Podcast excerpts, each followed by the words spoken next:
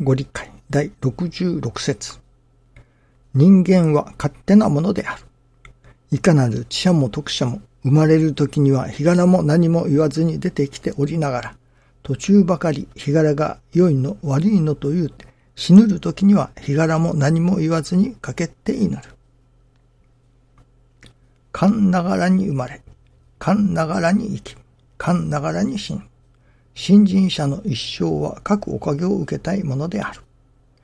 出物、腫れ物、ところを嫌わずというが、信心しておれば、ところを嫌わしてくださる神様。生きるも死するも送り合わせを願い。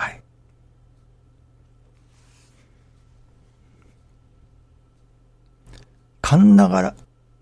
と言われますけれども、これはちょっと意味が違ってくるかもしれませんが、ながらということがありますね。何々しながら、まあ何々をしながら何かをするという、一緒にするということでしょうか。勘ながら、神様とながらだと。まあ、本当の意味は勘ながらというのは、神様の、まあ、お働きの中でというのでしょうか。そういう意味だろうと思うのですけれども、このながらというのを何々しながら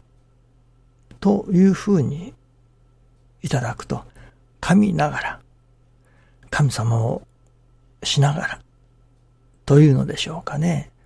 何か神様と一緒に何かをさせていただく、というような意味合いにいただけるような気がするのですね。そういただいたのは今朝が初めてですが、噛みながら、本を読みながら、仕事をしながら、運転をしながら、噛みながらですね。まあ、神様と一緒、神様のと共にという感じがしませんかね。実は今朝は起きた、目が覚めた時から何かしら心がウキウキするのですね。別に何かがどうあったというわけでもないのですけれども、で、また今日何かがあるというわけでもないのですけれども、不思議と心がウキウキしておりました。さあ、どういうことだろうかと思っておりましたけれども、それでいつものように血圧を測りながら iPhone を見ていろいろチェックしておりましたら、数日前にポドキャストを始めさせていただきましたね。その、もう、3、4日経つでしょうか。それで、改めて iPhone のポドキャストアプリというのがありますが、そのポドキャストアプリで検索をしてみましたら、私の番組がやっと検索に引っかかりました。登録に3、4日かかったことになりますけれども、これで何か誰でもどこからでもいただけるようになると。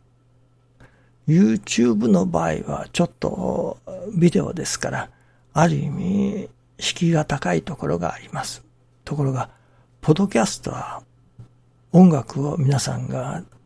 楽しまれる。と同じ感覚でいただけれるわけですね。これが、一、二日遅れて師匠のご理解、ご理解百選を、やはりポドキャストに始めましたから、これもおいおいあと数日すると iPhone のポドキャストアプリでいただけれるようになると思います。もうすでにいくつかのポドキャストアプリではいただけれるようですけれども、iPhone のポドキャストアプリで番組登録、番組がその配信されるようになると、その番組を登録しますと、いつでもその番組がいただけますね。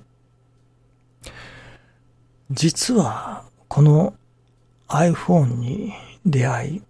もう4、5年前でしょうか。からこのポドキャストというのは一体何なんだろうかと。どういう風にして使うのだろうかと気になっておりましたけれども、そのことがわかりませんでした。数日前に、ああ、なるほど、こうするのかというのがわかりました。それで、それから、ポドキャストによる番組の提供ということになったわけですけれども、そして、今朝初めて iPhone のポッドキャストにも番組が載っておる、出てきた。検索ができた。ああ、このことを神様が喜んでくださったのではないかなと思わせられております。もう、その始まりは4、5年も前になりましょうか。その頃から神様が何かサインをしてくださってあったのですね。そしてその神様の願いが現実のものとなる。実現するまでにはやはり数年かかったわけです。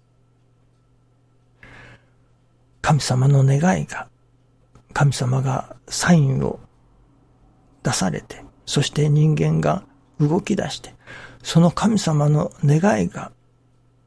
成就するというのでしょうか。まあ少なくともその願いが叶うことのための短所が開かれるというのでしょうかね。そのためにはやはり数年かかることがあるということですね。神様の願いだから、今日神様が願われて明日には叶うということではないということがわかりますね。神様の願いでさえそれが叶うまでには数年を要する。まあ数年を要してその神様の願いが成就すればそれでも同じだという感じがいたしますね。そういう、それこそ、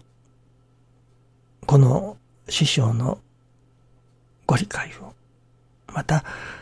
世界中の人にも聞いていただけれるように、ポドキャスト、ポドキャストでも配信させていただく。ということが、思い立たれて、数年かかって、やっとその叶う、書についたというのでしょうか。そのことを神様が喜んでくださっているのではないかなと、今朝は感じさせていただいています。そして今朝分からされましたことは、神様の願いが成就する。神様の願いが叶うと言っても、右から左に叶うものではない。やはりその神様の願いが成就することでさえ、数年をかかるものだということを教えていただいたように思いますね。その神様の願いが叶う、成就することのために何年かけてでもそのことに取り組ませていただく。そしてその成就には数年、あるいは10年、20年とかかることがあるかもしれません。それでも、やはり神様の願いが成就することに向けて、コツコツと、努力させていただきたい。精進させていただきたい。と思いますね。そのことがなったときは、やはり神様の喜びであり、その喜びが私どもの心の中に照り返ってきて、私どもの喜びともなさせていただけれるということですね。どうぞよろしくお願いいたします。ありがとうございます。